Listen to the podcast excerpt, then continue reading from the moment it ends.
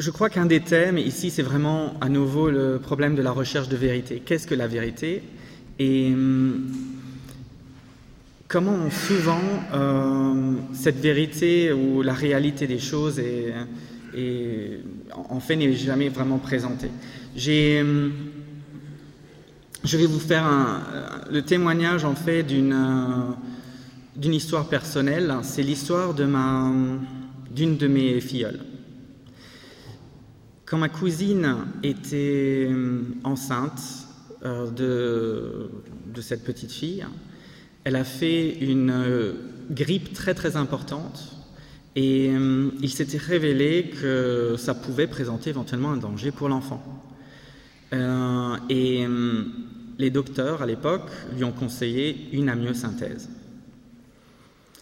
Ce qu'elle a fait, sans vraiment connaître vraiment les dangers et les risques hein, euh, que ça pouvait encourir.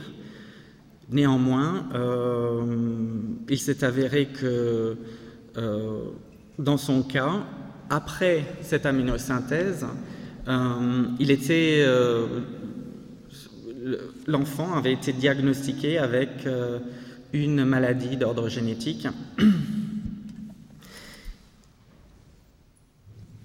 des statistiques présentées, 75% euh, des cellules euh, au niveau du liquide amniotique sont apparemment euh, trisomiques. Bon, 75%. et le docteur de dire il y a une très très grande chance que votre enfant soit trisomique. Et donc que faire? Nous avons eu des témoignages qui expliquaient vraiment très bien euh, la souffrance que ça encourt, le, le, le, fait que la grossesse est vécue véritablement dans la douleur, alors que ça devrait être une période de grande joie, euh, d'attente. Euh, maintenant, il y a une vérité scientifique derrière mon histoire. Ça a vraiment amené je, dirais, de la part de, mes cousins, qui avaient une, demande d'assurance. Ce qu'ils voulaient, c'était, euh, est-ce qu'il y a... C'était toujours ce problème de, pourcentage. Euh, est-ce que vous êtes vraiment sûr? Je veux être vraiment sûr que mon enfant est va être handicapé ou non. Le problème, c'est que la science, elle ne donne jamais une assurance. Nous avons entendu euh, un des intervenants euh, euh, et qui nous a justement présenté le fait que, apparemment, à Stanford, on a découvert un test qui permet, avec une efficacité de 100%, de détecter la trisomie 21. Je vais y revenir. Donc, euh, après un mois, deuxième aminosynthèse. Et là, il ne découvre que plus que 50% de cellules trisomiques. Toujours 50%. Toujours le même avis des médecins. À votre, à votre place, euh, on avorterait vous ne voulez pas prendre le risque d'avoir un enfant de cet ordre-là.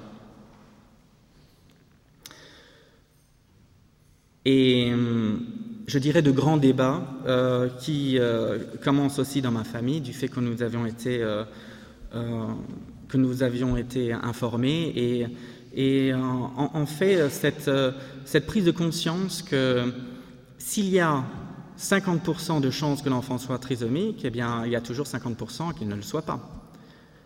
Alors si maintenant on savait qu'il y avait 95% qu'il soit trisomique et 5% qu'il soit normal, il y a toujours 5% qui peut être normal. Et si c'est 1%, c'est un peu à l'image de ce que le Seigneur voulait nous dire quand il disait, et si dans une ville, il y a un croyant, enfin, si on a dix qui croient en vous et, qui sont justes, est-ce que vous détruirez la ville? Le Seigneur dit non. S'il y en a un Eh bien, c'est toujours non. Donc, si c'est 0,1%, 0,0001%, 0,0000001%, il y a toujours la probabilité qu'il puisse être normal, aussi infime qu'elle soit. La probabilité est clairement supérieure à celle de gagner à la loterie. C'est les lois de probabilité. Troisième amyosynthèse. Alors vous savez, euh, on sait que l'amyosynthèse euh, présente des risques. Hein. Troisième amyosynthèse, eh bien il y a plus que 35% des cellules qui apparemment sont trisomiques. C'est quand même étrange. Hein. on ne fait jamais autant d'amyosynthèse, typiquement. Là, c'est un peu une expérience nouvelle de faire autant d'amyosynthèse, les unes après les autres. Qu'est-ce qu'on observe? Une évolution. Quelle est cette évolution? Cette évolution est une diminution des cellules qui présentent des caractères d'ordre trisomique. Bon. Et, euh, c'est clair que euh, de notre part, euh, enfin de ma part surtout, ça a été un moment où je me suis dit, bon, Marie fait quelque chose. soutient mes cousins, soutient ma cousine pour que le bon choix soit fait. Et c'était en fait quand j'étais à Medjugorje pour la première fois que une petite fille est née parfaitement normale. Alors maintenant, la question, est-ce que c'est un miracle?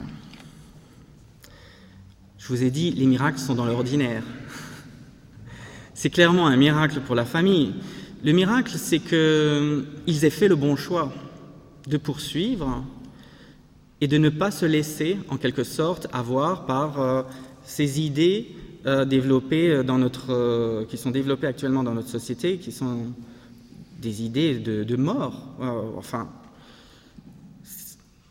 c'est clairement euh, éviter tout problème en éliminant toute possibilité euh, d'erreur.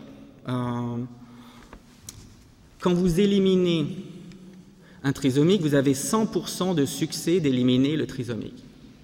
À 100% de succès. Le problème, c'est qu'on ne parle jamais aussi de tous les enfants normaux qui ont été éliminés.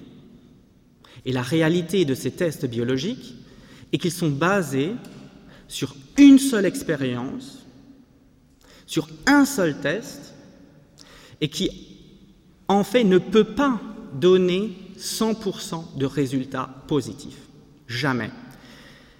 L'expérience de ma cousine aussi traduit quelque chose de beaucoup plus profond. C'est une actuelle méconnaissance et je dirais de manière plus importante, une méconnaissance des mécanismes qui amènent un être humain à être formé au sein de la mère.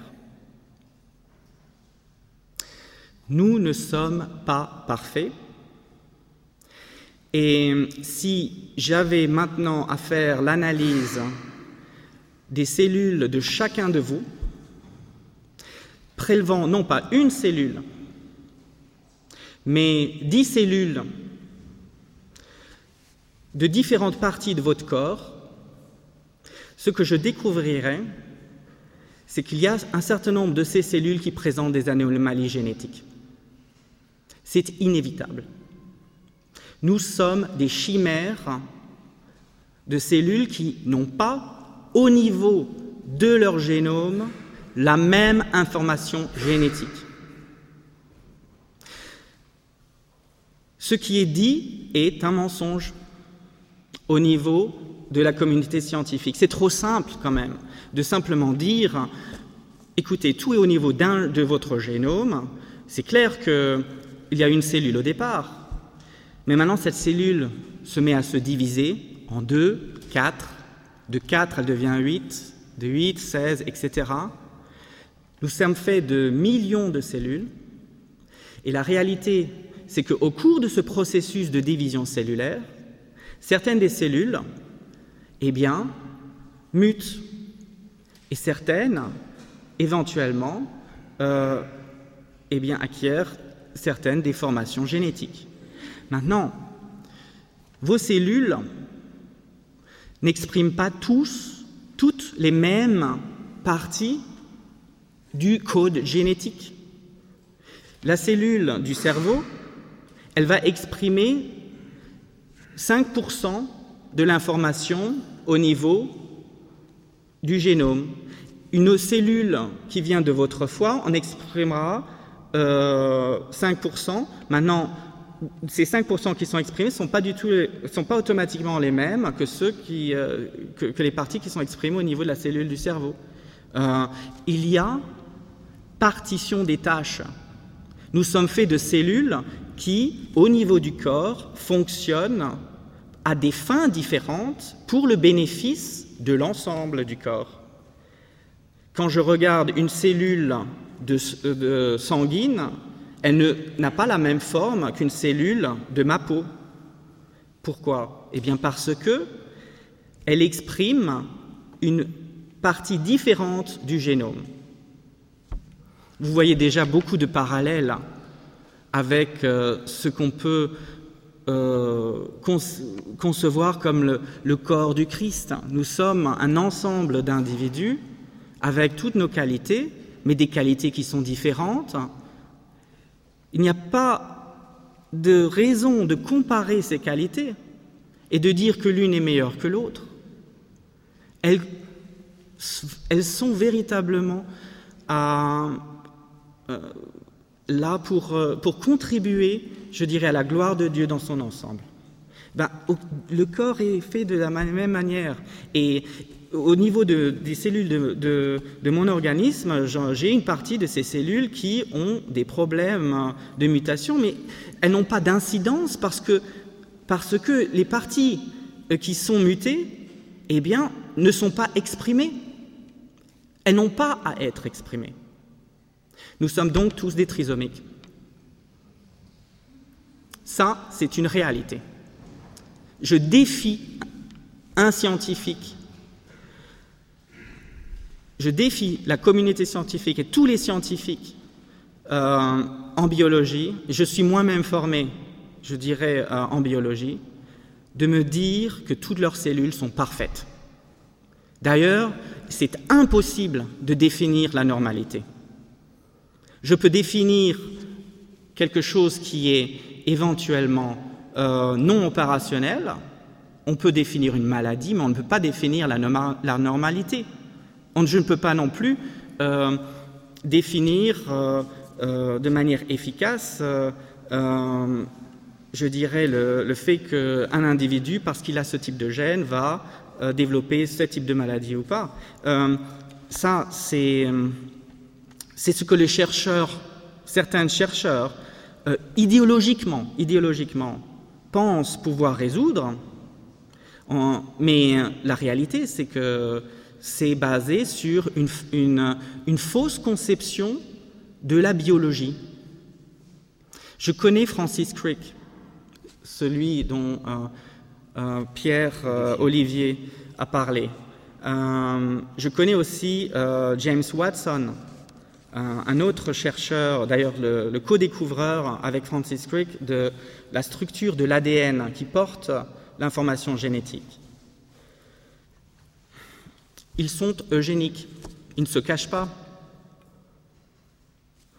ils l'expriment, euh, c'est leur idéologie, ils n'ont aucun problème pour l'exprimer au, sein de, des universités, euh, en donnant des séminaires, euh, c'est ce que les étudiants entendent. Bien sûr, ils ont pris Nobel, ça doit être juste ce qu'ils racontent. Comment est-ce qu'ils peuvent se tromper? Ils ont eu le prix Nobel. Bon. Nous sommes tous humains et de par le caractère euh, de notre humanité, parce que nous ne sommes pas encore parfaitement à l'image du Christ, eh bien, nous sommes en tant qu'humains imparfaits. Et notre corps exprime cette imperfection. Donc, euh, la réalité de l'expérience qui a été faite sur ma cousine, avec ces trois aminosynthèses, je crois que c'est. Euh, il n'y en a pas beaucoup hein, qui ont eu trois aminosynthèses euh, à la, suite, montre en fait que aussi le processus de développement d'un enfant au sein de, de, la mère eh bien, a beaucoup de sens. Si vous avez des cellules trisomiques eh bien, qui, euh, font partie du, du, corps, eh bien, il est possible euh, que euh, le corps peut aussi être amené à les éliminer préférentiellement par rapport à d'autres. Et qu'est-ce qu'on va trouver dans le liquide d'amyosynthèse? Essentiellement des cellules mortes, les cellules qui ont été éliminées par le corps. Ce ne sont pas directement les cellules du bébé, ce sont les cellules qui se sont détachées du bébé. Donc ce qu'on fait, c'est en quelque sorte un test de cellules mortes qui ont été éliminées par le bébé. Ça, c'est la réalité de la science bien pensée. C'est la réalité de la science mal pensée, c'est de croire qu'il y, a une, solution toute simple, euh, que si j'ai A ici, eh bien alors je vais trouver B là. La réalité, c'est pas ça. Euh, la réalité, c'est que si j'ai A, eh bien il y a possibilité d'avoir A, B, C, D, E, F. Et d'ailleurs, de vrais clones, ça n'existe pas. Les expériences qui ont été faites de clonage de chats montrent que certaines personnes ayant cloné leur chat, qui était très beau, pelage noir, se retrouvent avec une tache blanche au milieu du front.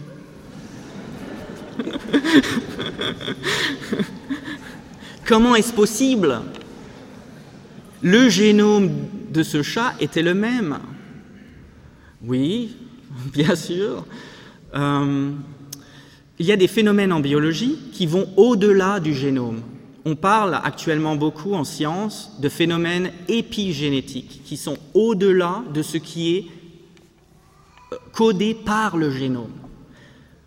Euh, la science n'a pas la prétention de tout savoir. Je crois effectivement qu'on en sait très peu. Maintenant, le peu que l'on sait peut nous amener à avoir néanmoins des attitudes cohérentes, scientifiques, basées sur une perception honnête de la réalité à un moment donné.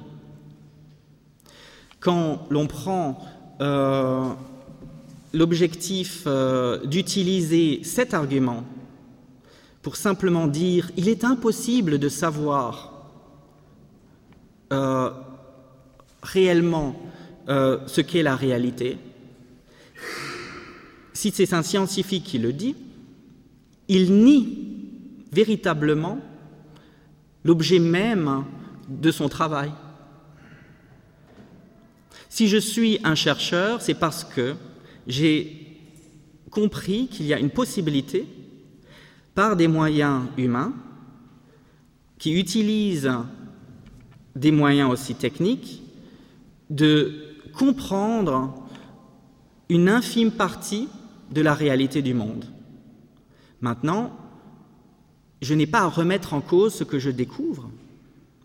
C'est simplement une pièce du puzzle pour pouvoir comprendre, je dirais, à un moment donné, un peu plus.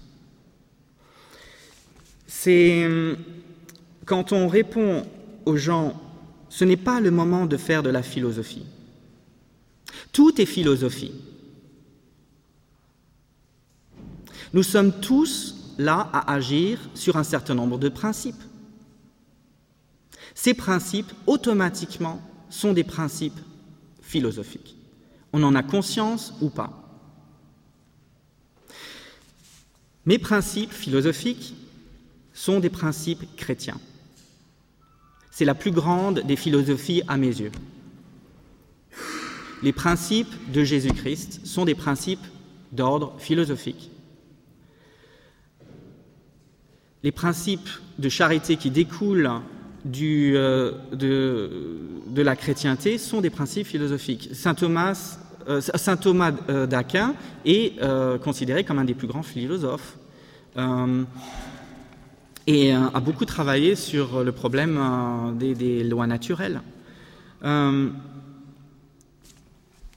maintenant, quand vous avez un individu qui euh, vient en disant euh, ne faites pas de philosophie, lui en fait déjà une. Euh, c'est un choix. la philosophie qui, porte cette dictature du relativisme est une philosophie. Ce n'est pas la philosophie d'Einstein, hein, le relativisme, la relativité, c'est différent. Le relativisme, c'est une dictature qui, euh, qui est en fait celle de considérer que, quelles que soient les pensées que vous pouvez avoir, quels que soient les individus pensants, eh bien, il n'y a pas possibilité de trouver véritablement euh, une pensée universelle. donc, en ce sens-là, ça va totalement à, l'encontre du message chrétien qui est de dire au contraire, il y a une pensée universelle, catholique. Catholique veut dire universel. C'est, euh, donc c'est une attaque directe à la chrétienté, bien sûr, parce que c'est de simplement dire, eh bien, euh, tout est relatif selon une référence qui devient l'individu.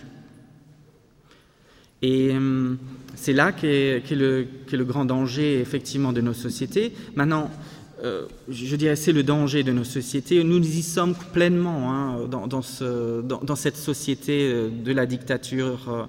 Nous sommes pleinement dans ce monde de l'eugénisme. On n'est pas là à débattre de la est-ce que nous sommes dans une société eugénique ou pas? Nous sommes dans une société eugénique. C'est clair. et, et, que faire? Eh bien, D'abord, vous tous, vous savez que la victoire a déjà été gagnée par le Christ lui-même. La victoire est déjà gagnée, on ne le voit pas, mais elle est déjà gagnée. Qu'est-ce que ça vous qu'est-ce que ça génère en vous? Mais c'est une espérance folle que quoi qu'il arrive, quoi que l'on voit, les pires abominations, eh bien, ne sont que le fruit d'une dernière bataille qui est déjà perdue par Satan et ses troupes. Il n'y a que de l'espérance. Mais c'est c'est plus qu'une espérance, c'est une assurance que ce monde eh bien a déjà été sauvé. Dieu dans sa miséricorde dans sa miséricorde, trouvera, je sais qu'il a déjà trouvé, euh, les moyens d'assurer l'avenir pour les générations futures d'hommes et de femmes. Tels que vos enfants en sont la preuve.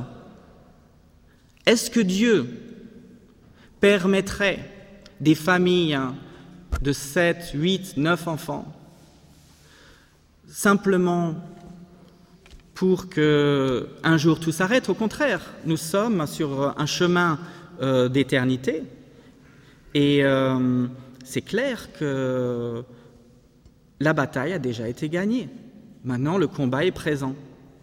Euh, mais je crois vraiment que ce combat, il ne va être gagné que d'une manière. Et cette manière, c'est celle de Notre-Dame des Neiges. c'est celle de notre très chère maman du ciel. Eh bien, comment ça marche? Eh bien, c'est comme la neige. La neige, quand elle tombe, eh bien, ce qu'il y a de plus sale se retrouve couvert de blanc un blanc immaculé. On ne voit plus la saleté. Et maintenant, ce n'est pas simplement superficiel. Parce que quand la neige fond, eh bien, elle devient eau. Et cette eau lave, purifie, en profondeur. Ça, ça se fait dans le secret des cœurs. Et c'est ça qui me touche profondément aussi euh, dans l'esprit même de la famille missionnaire de Notre-Dame, c'est qu'il est bien compris que c'est par le cœur de Marie, en union avec le Sacré-Cœur de Jésus, que notre cœur va être à même de trouver les solutions pour le futur. Les solutions pour le futur, je les vois déjà en vos enfants. On n'est pas là pour regarder, euh, on n'est pas là pour attendre des résultats rapides comme, le monde. Le monde veut 0% de risque et veut des résultats immédiats. Quand les chercheurs à l'université de Stanford disent nous avons un moyen de dépister euh, des cellules, de, enfin, de, de, dépister la trisomie à 100% d'efficacité, c'est sûr que leur technique est très efficace pour décerner, pour, pour, pour détecter certains gènes qui sont des marqueurs de la trisomie. Bien, mais ça ne veut pas du tout dire que parce que je trouve ces marqueurs dans le sang d'une femme enceinte que le bébé est trisomique. C'est les relations de causation qui ne sont mal posées. C'est un indice, mais ce n'est pas une preuve. Et c'est là qu'est tout le problème. Maintenant, quand, quand, ces chercheurs disent cela, pourquoi ils le disent? Je travaille à l'Université euh, de Californie c'est un des systèmes, je dirais, euh, de recherche euh, les, plus puissants du monde, public. Eh bien, un chercheur va quelquefois, pour des raisons d'ordre économique, parce qu'il a besoin de payer ses étudiants, parce qu'il a besoin euh, de, faire la démonstration que c'est un chercheur de haut niveau, eh bien, va des fois euh, aussi, par une forme d'idéologie, euh, dire des choses que, en tout bon sens, il ne dirait pas automatiquement. Et cela aussi parce que cette société dans laquelle nous vivons demande continuellement une assurance que l'homme ne pourra jamais donner, mais qu'il s'agit alors de fabriquer pour pouvoir faire continuer un système qui est voué euh, à sa perdition de toute manière. Je suis très confiant en l'avenir. Peut-être pas. Euh, je suis très confiant en l'avenir euh, et en ce sens, je demande la fin du monde. Maintenant, quand je parle de la fin du monde, c'est la fin de ce monde. et je ne crois pas non plus que le monde à venir va être un monde automatiquement sans souffrance. Mais quand la souffrance est transcendée, elle est amour. Quand la souffrance est acceptée, comme mon épouse dit souvent, elle devient douce et. Le Seigneur nous a montré la voie. La voie de la résurrection passe par la croix. Elle ne passe pas si elle ne passe pas par autre chose que la croix. Maintenant, les moments difficiles, eh bien, quand on voit euh, ceux autour aussi qui portent la croix, eh bien, soyons comme Marie, euh, avec cette euh, espérance qui dépasse l'entendement et qui ne peut être donnée que de Dieu, qui est de savoir que même si, quand elle a contemplé le Christ en croix, tout en ressentant une des plus grandes douleurs, elle savait que ce n'était pas la fin. Et c'était la seule vraiment qui a porté la foi dans ce moment difficile. Donc euh, nous sommes appelés à porter cette foi. Et c'est une foi euh, qui euh, brillera d'elle-même, où que vous soyez, euh, parce que vous avez cette espérance qui dépasse l'entendement et qui est celle donnée par Dieu. Et je crois que le monde se transformera de la sorte, en douceur, de manière à... Est-ce que je crois en un changement politique? J'espère qu'il puisse y avoir des changements politiques, mais hum, je ne suis pas certain que les politiques vont amener le changement. Je pense que le changement viendra de vous, de moi, en tant qu'individu. Si maintenant dix médecins au niveau d'un hôpital décident ensemble qu'il n'est pas possible qu'ils continuent de continuer, je dirais, de vivre et d'accepter certaines mesures, eh bien, de l'intérieur, les choses vont commencer à changer.